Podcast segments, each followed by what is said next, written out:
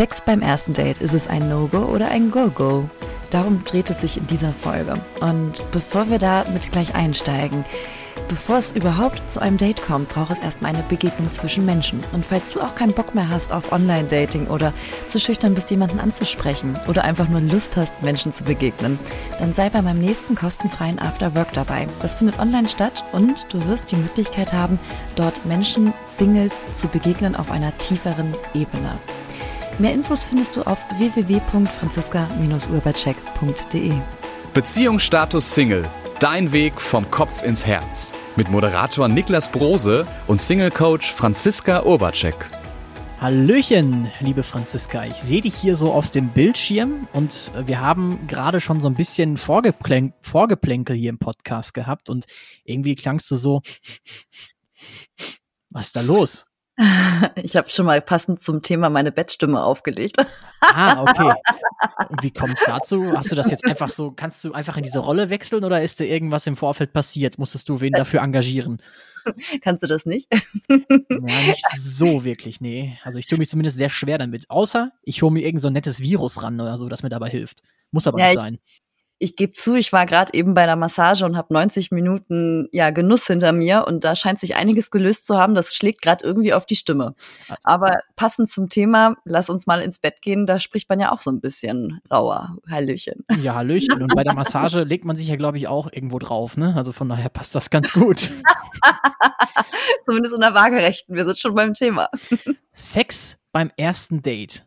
Hm. Also ich habe eine klare Meinung dazu. Ich weiß aber gar nicht so richtig, ob ich, die, ob ich die zum jetzigen Zeitpunkt hier schon kundtun möchte, ehrlich gesagt. Das hebe ich mir entweder für später auf oder ich behalte sie für mich. Wie ist es bei dir? Wie meine Meinung dazu ist? Ja. Ich glaube, da gibt es keine richtige oder falsche Meinung. Aber was ich immer wieder mitbekomme, ist äh, die Frage beim Dating, wie mache ich was richtig, wie mache ich was falsch? Und was interessanterweise der Fall ist, dass öfters in dem Fall Damen zu mir kommen und irgendwie ja traurig sind, dass es mit dem letzten Datingpartner wieder nicht geklappt hat.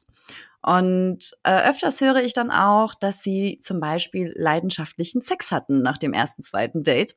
Und deswegen dachte ich, nehmen wir dieses Thema heute mal rein, weil ganz ehrlich, Sex interessiert jeden. Auch wenn das diesmal unsere erste Folge über 18 ist. Oh, oh, oh, oh. Oh, oh, Muss ich oh, jetzt oh. beim Podcast-Hoster einstellen, wenn wir die Folge hochladen, Ü18. Da gibt es so einen Haken, Ja. den man setzen kann, nicht Ja. jugendfrei. Dann sollten wir das uns auf jeden Fall nochmal aufschreiben, dass wir das nicht vergessen. Das klingt jetzt so ein bisschen, als würden die Damen, mit denen du da gesprochen hast, das bereuen hinterher, dass sie das gemacht haben. Ja, das ist in der Tat häufig so. Und bevor ich aber da reingehe in das Bereuen, vielleicht erst einmal, wie kommt es dazu, dass Menschen beim ersten Kennenlernen so richtig Lust aufeinander haben? Und was sind die Beweggründe, warum viele Menschen beim beim ersten Date direkt Sex haben? Also stellst du mir jetzt eine Frage, ich würde sagen, es ist einfach die pure Anziehung, die pure Magie oder diese, diese, die die Leute so entfesselt, dass sie aufeinander losstürzen Ja, und sich dann halt auf die, ah, darf ich das jetzt sagen? Ich sag's, auf die Matratze begeben. Aha, ja, manchmal ist es schon die Matratze, manchmal kommt man gar nicht so weit, ne? Das hast du gesagt. Und das ist ganz interessant, was du gerade gesagt hast mit der Anziehung, weil das stimmt. Also es ist so, ich habe das, glaube ich, irgendwann mal in irgendeiner Folge auch erzählt, dass es drei verschiedene Ebenen gibt, auf denen wir uns anziehen können. Auf der körperlichen, auf der geistigen und auf der seelischen Ebene. Und das, was wir häufig erleben, gerade so am Anfang eines Date, also Dating-Prozesses, wenn, wenn beide so Lust aufeinander haben, ist die Anziehungskraft auf körperlicher Ebene. Und was geht denn dort ab bei uns Menschen? Also es ist so, dass wir mh, oder unser Körper ein, ein ja, Hormoncocktail ausschüttet und das oft dieses, dieses Kribbeln manchmal vielleicht auch äh, verwechselt mit Liebe auf den ersten Blick. In der Regel ist es erst ein chemischer Zustand, der in unserem Körper stattfindet und unsere Körper wollen gerne oder unser Immunsystem möchte lernen, weil unser Immunsystem möchte besser werden. Schließlich ist der Mensch grundsätzlich dafür gemacht, sich fortzupflanzen. Und je besser unser Immunsystem wird, je stärker es wird, desto bessere Gene haben wir und können die weitergeben. Das ist erstmal so der chemische Prozess, der da im Hintergrund läuft, ganz unromantisch. Und wenn jetzt zwei Menschen aufeinandertreffen, wo die Immunsysteme passen, dann kann das schon mal knallen. Heieiei. Also ich finde, du hättest Chemielehrerin werden können, wenn du jetzt diesen Prozess so beschreibst. Oder zumindest irgendwie sowas im medizinischen, chemisch-medizinischen Bereich, wo man das genauer erforscht. Also ich hätte nie gedacht, dass das dahinter steckt. Also, dass da Hormone oder so im Spiel sind, alles klar, aber dass das auch noch chemischer Prozess genannt wird, das macht das jetzt irgendwie völlig abstrakt für mich. Ja, das ist auch total desillusionierend, finde ich. Also früher habe ich schon daran geglaubt, dass Liebe auf den ersten Blick möglich ist. Schließlich habe ich auch wahnsinnig viele Filme geguckt und Hollywood hat mir gezeigt, dass funktioniert. Dass das aber zum einen nicht die Realität ist und zum anderen auch nicht Liebe auf den ersten Blick, sondern Chemie auf den ersten Blick, wenn man es so sehen möchte ja, das fand ich desillusionierend und gleichzeitig auch irgendwie erleichternd. Ist ja die gute und die schlechte Nachricht zugleich. Ist es denn bei Hollywood statistisch erprobt so, dass alle sofort, die in irgendeinem Film ein erstes Date haben, dann auch direkt in der Kiste landen? Also ich, ich weiß, dass da viele sich anfangen, beim ersten Date hinterher zu küssen und dann, dann steigert sich das so richtig dann auch noch hoch.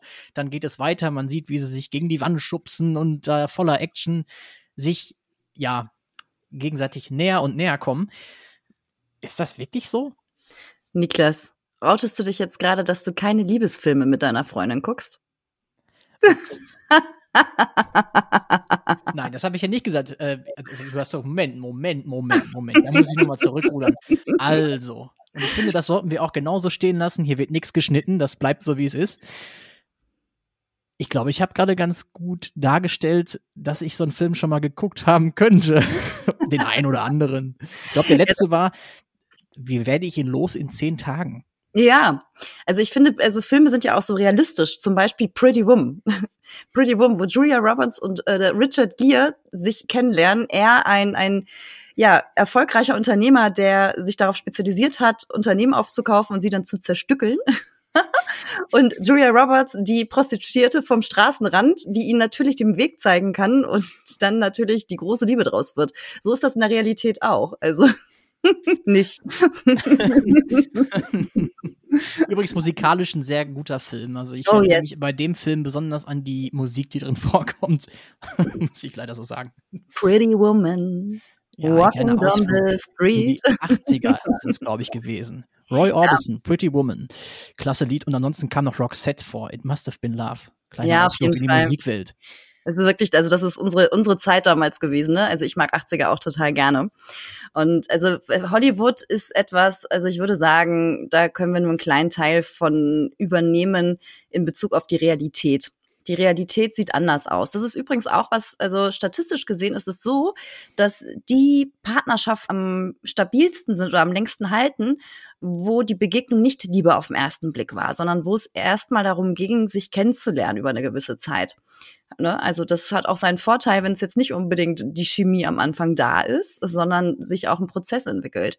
Dafür ist aber auch meiner Meinung nach immer wieder der Schlüssel, dass wir wirklich interessiert sind an den Menschen, der uns gegenüber sitzt und nicht an dem, an der Person, die unsere gedachte Rolle, wie zum Beispiel könnte es mein Partner sein, könnte das derjenige sein, mit dem ich eine gute Zeit habe, ja, da reinzupressen. Das machen wir halt häufig, dass wir Menschen eher in Konstrukten nur noch sehen, könnte derjenige zu mir passen oder diejenige und vergessen, hey, das ist erstmal nur ein Mensch.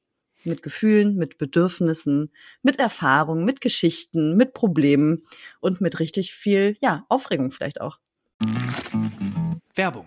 Okay, ich glaube, kaum eine Beschwerde hört man zurzeit so oft wie es ist so schwer, neue Mitarbeitende zu finden. Und das kann ja auch wirklich mühselig sein, ne? sich da stundenlang durch die verschiedenen Jobseiten zu klicken, auf der Suche nach den passenden Kandidatinnen oder dem passenden Kandidaten. Aber das muss es gar nicht, denn mit Indeed geht es Ganz einfach, finden Sie schnell und gezielt die passenden Mitarbeitenden mit leistungsstarken Tools auf Indeed.com. Indeed hilft Ihnen, Bewerbungsgespräche einfach zu planen und mit Videointerviews zu führen. Alles an einem Ort. Sichern Sie sich jetzt 75 Euro Startguthaben für Ihre Premium-Stellenanzeige auf Indeed.com slash live24. Es gelten die AGB. Werbung Ende. Redest du da etwa gerade schon wieder so ein bisschen von dem Raster, was du hier schon mal, aber der Bewertungsraster, was du schon mal in einer ein oder anderen Podcast-Folge hier beschrieben hast? The Criterion-Katalog, aber hallo. Ich wollte es jetzt nicht wieder genauso aussprechen. Ich wollte mal ein Synonym verwenden. Ja, das ist, das ist wirklich so. Das ist, also das hängt, äh, oder das ist ein großer Hinderungsgrund in der heutigen Zeit. Ich hatte heute gerade wieder ein Gespräch mit einer Interessentin und da haben wir auch darüber gesprochen, also so über ihren Werdegang und also sie würde gerne in Partnerschaft sein, aber es funktioniert nicht und sie ist in allen Lebensbereichen erfolgreich. Das kriegt sie super hin, nur mit den Partnerschaften oder mit den Männern nicht. Und wir kamen darauf, dass ihre erste Liebe ungünstig schon gewesen ist, weil sie sich damals in einen verheirateten Mann verliebt hat. Und das Ganze ist nichts geworden. Und äh, damals war es dann schon so, dass sie geschlussfolgert hat, okay, mit Männern, das kann irgendwie gefährlich werden. Und zack, bauen wir so eine kleine Mauer um unser Herz und unseren Kriterienkatalog auch ein bisschen auf. Ne? Dass man sagt, wenn, wenn mir jetzt jemand begegnet, der irgendwas ähnliches mitbringt an Eigenschaften, oh, das könnte gefährlich sein. Dann kamen wir darauf, dass, dass äh, ihr Vater gewisse narzisstische Züge hat in ihrem Bewusstsein. Sobald äh, irgendein Mann in irgendeiner Art und Weise etwas sagt, was sie daran erinnert, das ist in ihrem Bewusstsein irgendwie gefährlich, gleich wieder Abstand und zack wächst dieser Kriterienkatalog. Nicht offensichtlich, aber unterbewusst.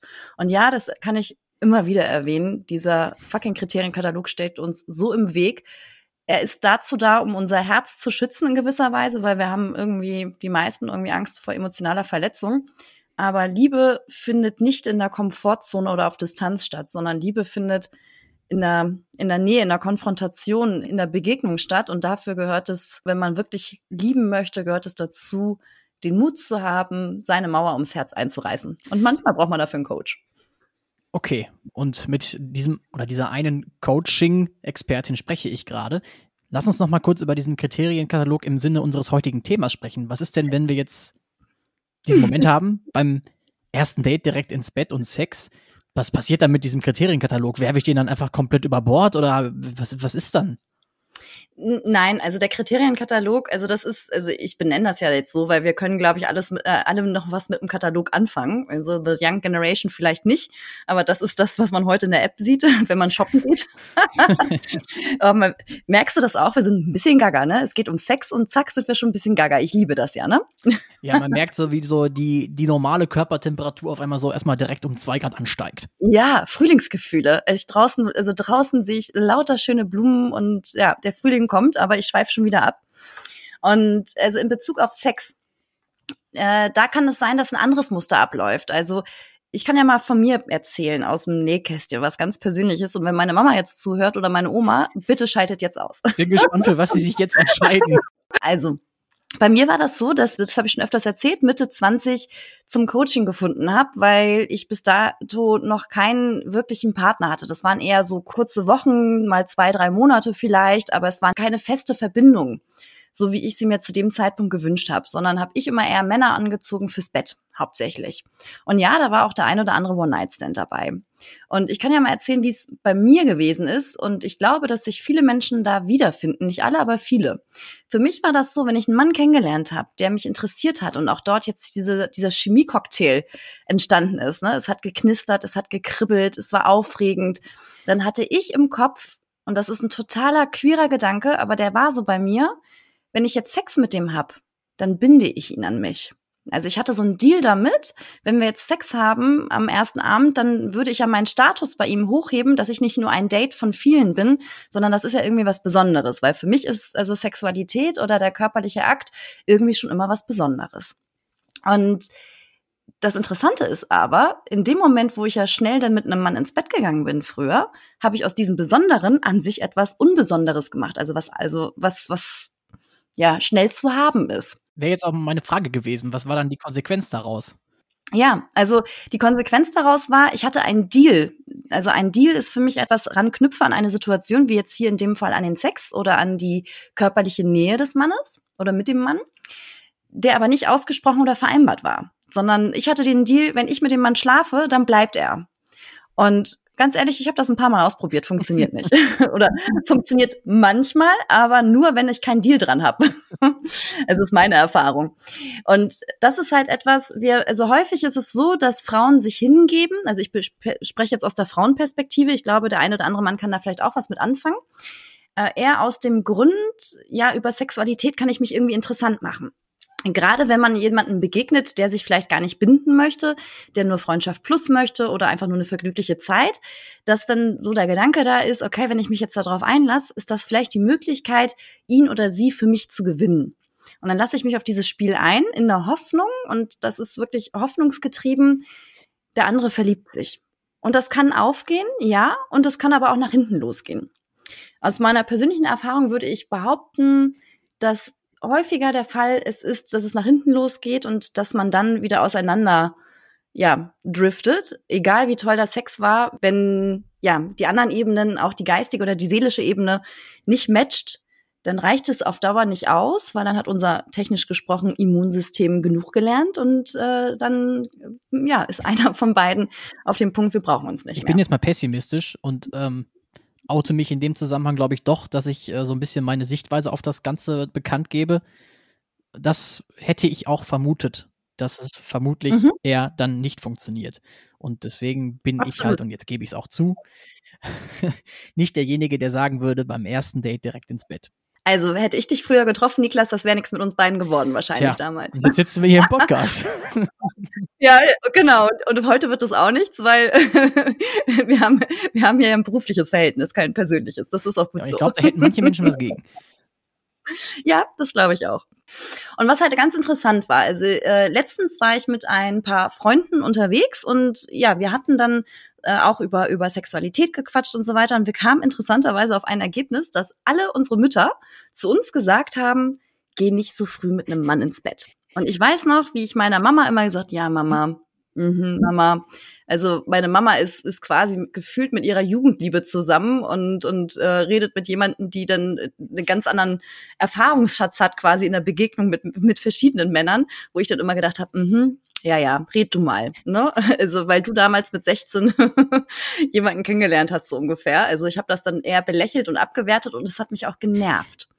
Und aus heutiger Perspektive kann ich echt sagen, Mama, es tut mir echt leid. Und das habe ich ihr auch gegenüber schon anerkannt, weil das war eine sehr wertvolle Weisheit, die dazu führt, dass, dass ich einen Partner oder, oder einen Datingpartner auf einer menschlichen Ebene erstmal begegnen kann. Nicht gleich auf der sexuellen, sondern auf der menschlichen. Und äh, ich habe gelernt, einfach wirklich interessiert zu sein an dem anderen. Und ja, seitdem also mein letzter One-Night-Stand ist schon sehr lange her. Ja, jetzt, ich lasse das jetzt einfach mal so stehen. Ich würde aber noch ergänzen wollen, dass in dem Alter, in dem du das vielleicht von deiner Mama gesagt bekommen hast, auch vielleicht noch ein bisschen der Trotz mit dabei war und du auch natürlich deine Voll. eigenen Erfahrungen sammeln musstest, um halt jetzt eben genau das uns hier zu erklären. Ne?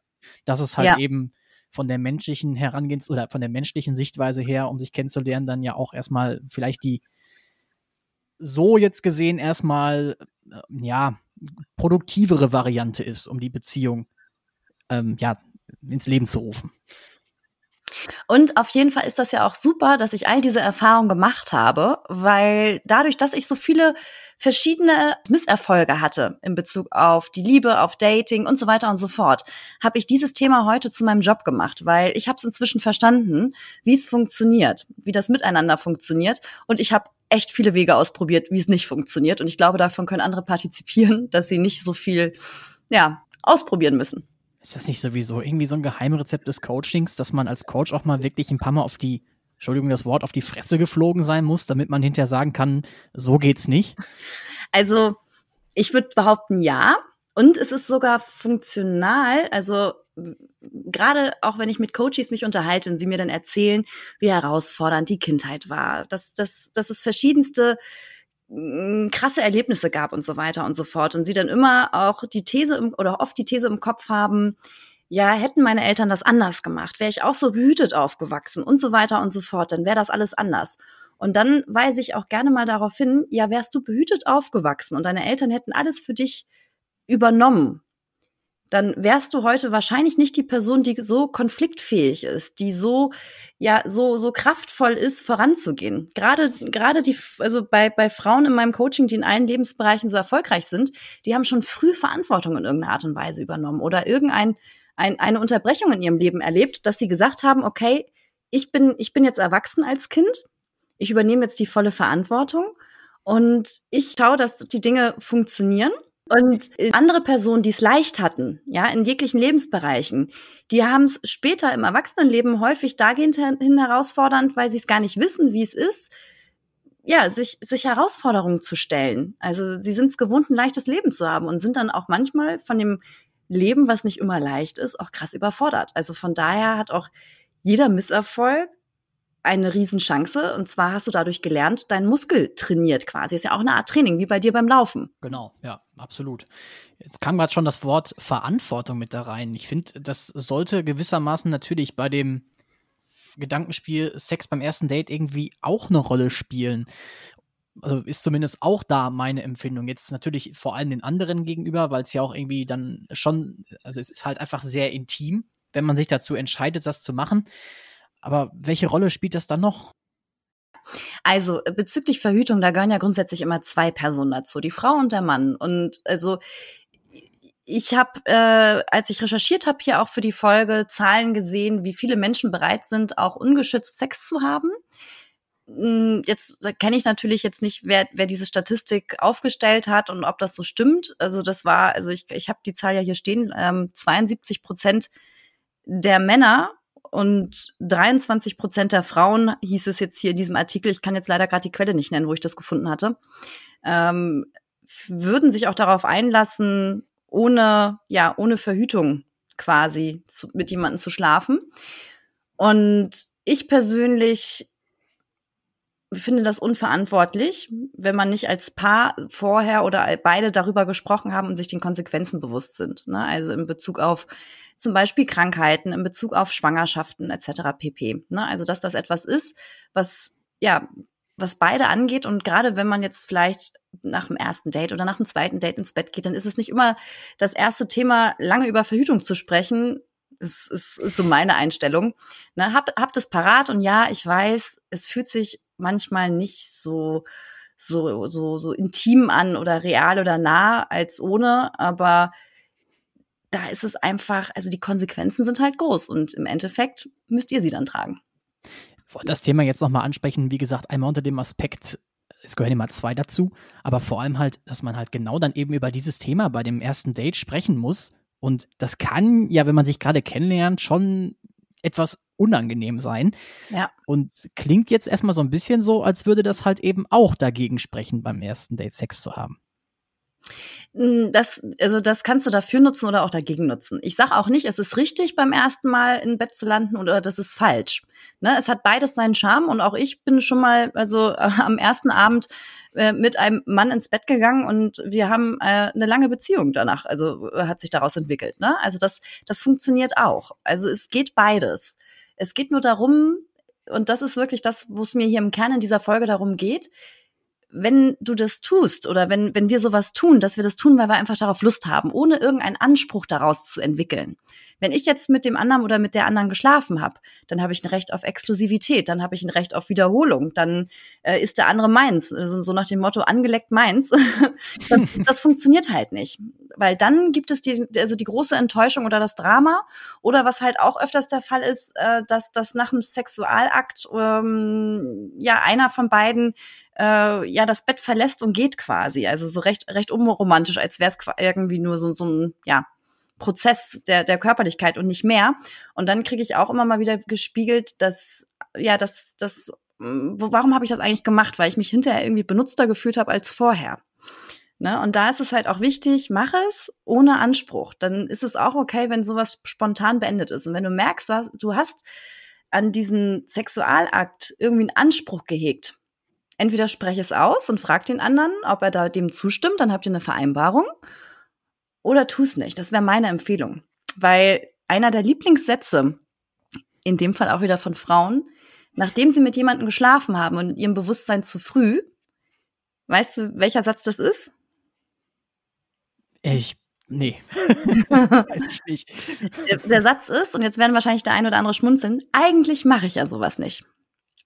Oh, okay eigentlich mache ich ja sowas nicht. Wenn das schöne Wort eigentlich nicht wäre, ne? Ja, und dieser Satz sagt so krass viel einfach aus. Also erst einmal zum Verständnis. Warum sagen, sagen Frauen das häufig? Gesellschaftlich ist es ja verpönt, wenn Frauen, also wenn wir Frauen leicht zu haben sind. Das gehört sich ja nicht so. Da, da gibt es immer noch so ein Image-Thema. Bei Männern äh, sieht das ein bisschen anders aus. Sie werden manchmal auch gefeiert dafür, dass sie der Große sind. Das, das wirkt gesellschaftlich noch und das bewerte ich nicht. Und es ist ähm, allerdings so, dass wir Frauen ja inzwischen die Möglichkeiten haben, da frei zu wählen, ob wir das machen wollen oder nicht machen wollen.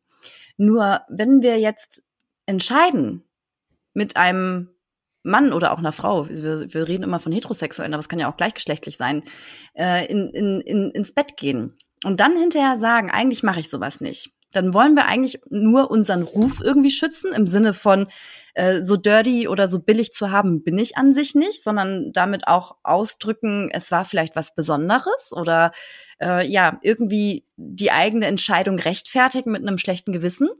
Aber was diese Aussage, eigentlich mache ich sowas nicht, auch aussagt, ist, ich habe etwas getan, was ich sonst nicht mache und irgendwie bereue ich das gerade auch so ein bisschen.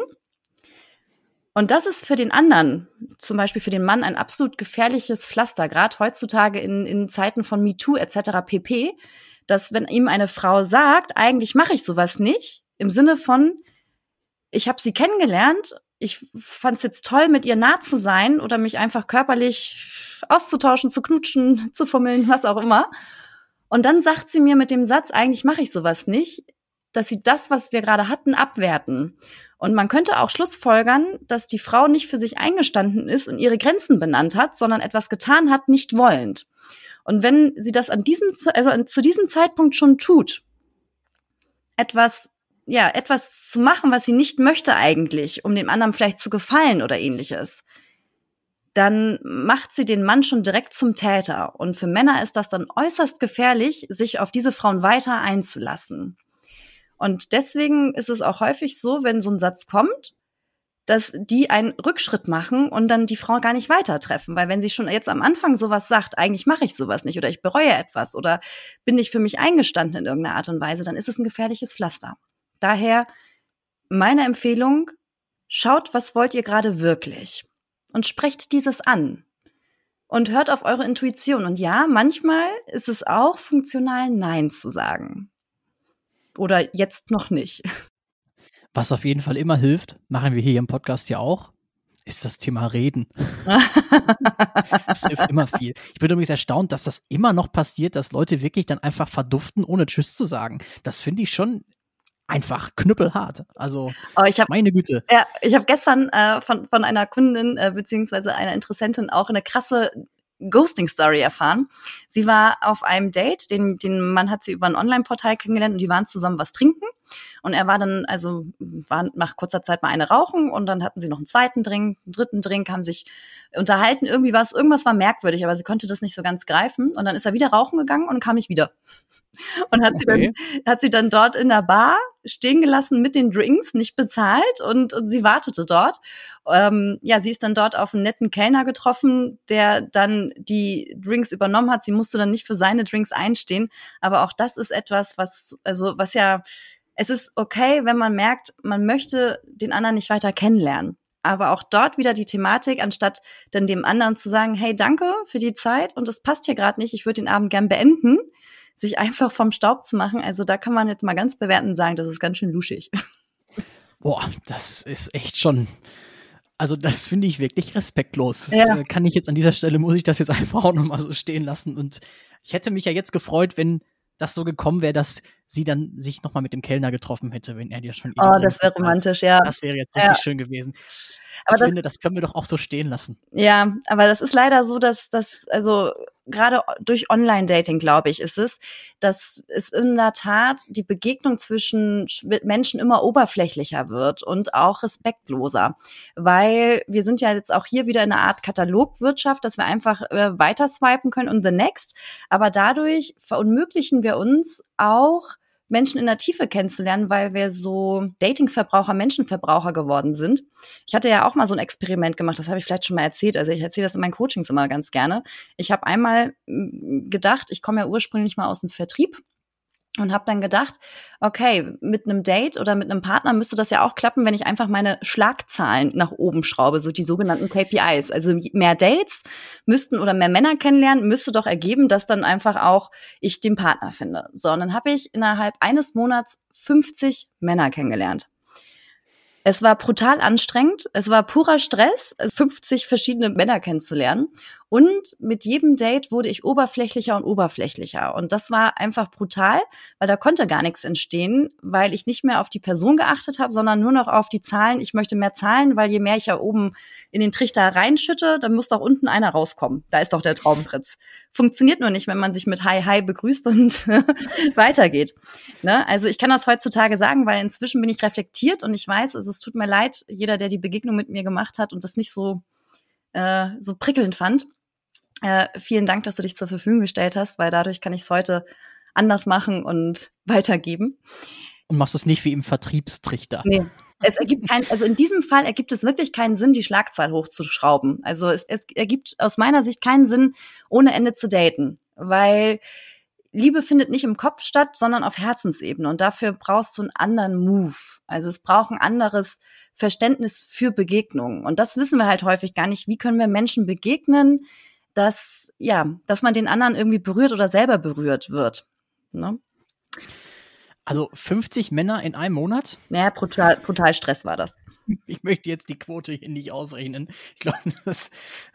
Eieiei. Aber das zeigt zumindest, dass du zumindest mit dieser Erfahrung ja auch wieder dein Wissen weitergeben kannst und äh, das hier mit uns geteilt hast, finde ich echt sehr wichtig. Also ich kann es mir echt nicht vorstellen. Ähm, aber was wäre jetzt dein Abschlussplädoyer mhm. für das Thema Sex beim ersten ja. Date? Also ich habe meine Meinung kundgetan. Aber was ja. ist dein Abschlussplädoyer? Und das Interessante ist, also dein, deine Meinung, ich möchte noch eine Sache ergänzen. Also, also durch meine Coachings habe ich ja auch die Möglichkeit bekommen, Männer auf einer ganz anderen Ebene kennenzulernen als nur in Dating-Situationen. Und was ganz interessant war. Und bisher würde ich sagen, 80 Prozent circa sind, also haben äh, mir eine Antwort gegeben, mit der hätte ich gar nicht so gerechnet, ehrlicherweise. Für, also das waren alles Männer mit Beziehungsabsichten. Und für die ist es unattraktiv, wenn eine Frau zu früh mit ihm ins Bett geht.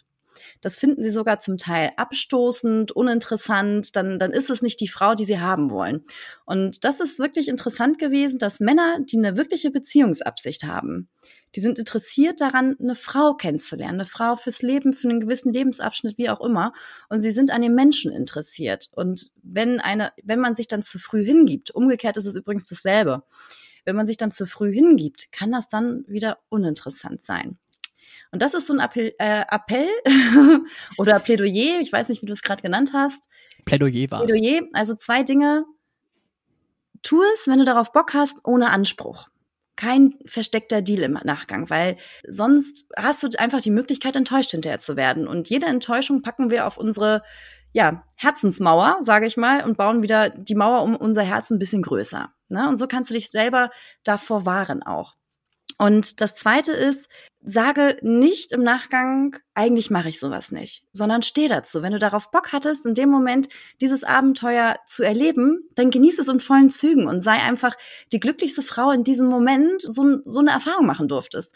Weil das ist viel attraktiver. Das ist jetzt wirklich ein bisschen frauenlastig, die Folge, aber egal. Das ist total attraktiv für den Mann, wenn es dir dabei gut geht. Ja, so viel dazu. Und eine Sache, die wollte ich eigentlich schon am Anfang erzählen. Wir hatten ja jetzt äh, gerade unseren ersten Single After Work. Das mache ich immer am ersten Donnerstag im Monat. Ist aktuell noch kostenfrei. Werde ich aber in ein paar Monaten, glaube ich, ändern, weil das ist echt ein super Abend. Das ist eine Möglichkeit, wo du Singles auf einer anderen Ebene kennenlernen kannst. Ne? Also es ist ein Online-Afterwork und ich biete eine Stunde Coaching-Input, Inspiration. Ich biete einen Rahmen dafür, wie Menschen sich begegnen und zwar auf einer anderen Ebene, auf einer deeper Ebene. Und im zweiten Part hast du eine Stunde eine Möglichkeit, in einem ja, separaten Raum mit ein paar Menschen dich auszutauschen, Singles kennenzulernen. Und das Interessante war, letztes Mal knapp 50 Prozent haben Nummern ausgetauscht und sich kontaktiert. Also und ein Großteil von denen haben sich wieder angemeldet. Es ist eine geile Geschichte. Also wenn du Bock hast, Menschen zu begegnen und kennenzulernen, guck mal auf meine Webseite www.franziska-urbacek.de, da steht es drin. Und ich würde mich freuen, wenn auch du Lust hast, Menschen zu begegnen auf menschlicher Ebene, weil du darauf Bock hast, ohne Deal. Und du weißt ja nur von den Nummern, die ausgetauscht worden sind. Ja, aber ich habe schon erzählt, wenn daraus äh, Paare entstehen oder Babys, möchte ich Fotos haben.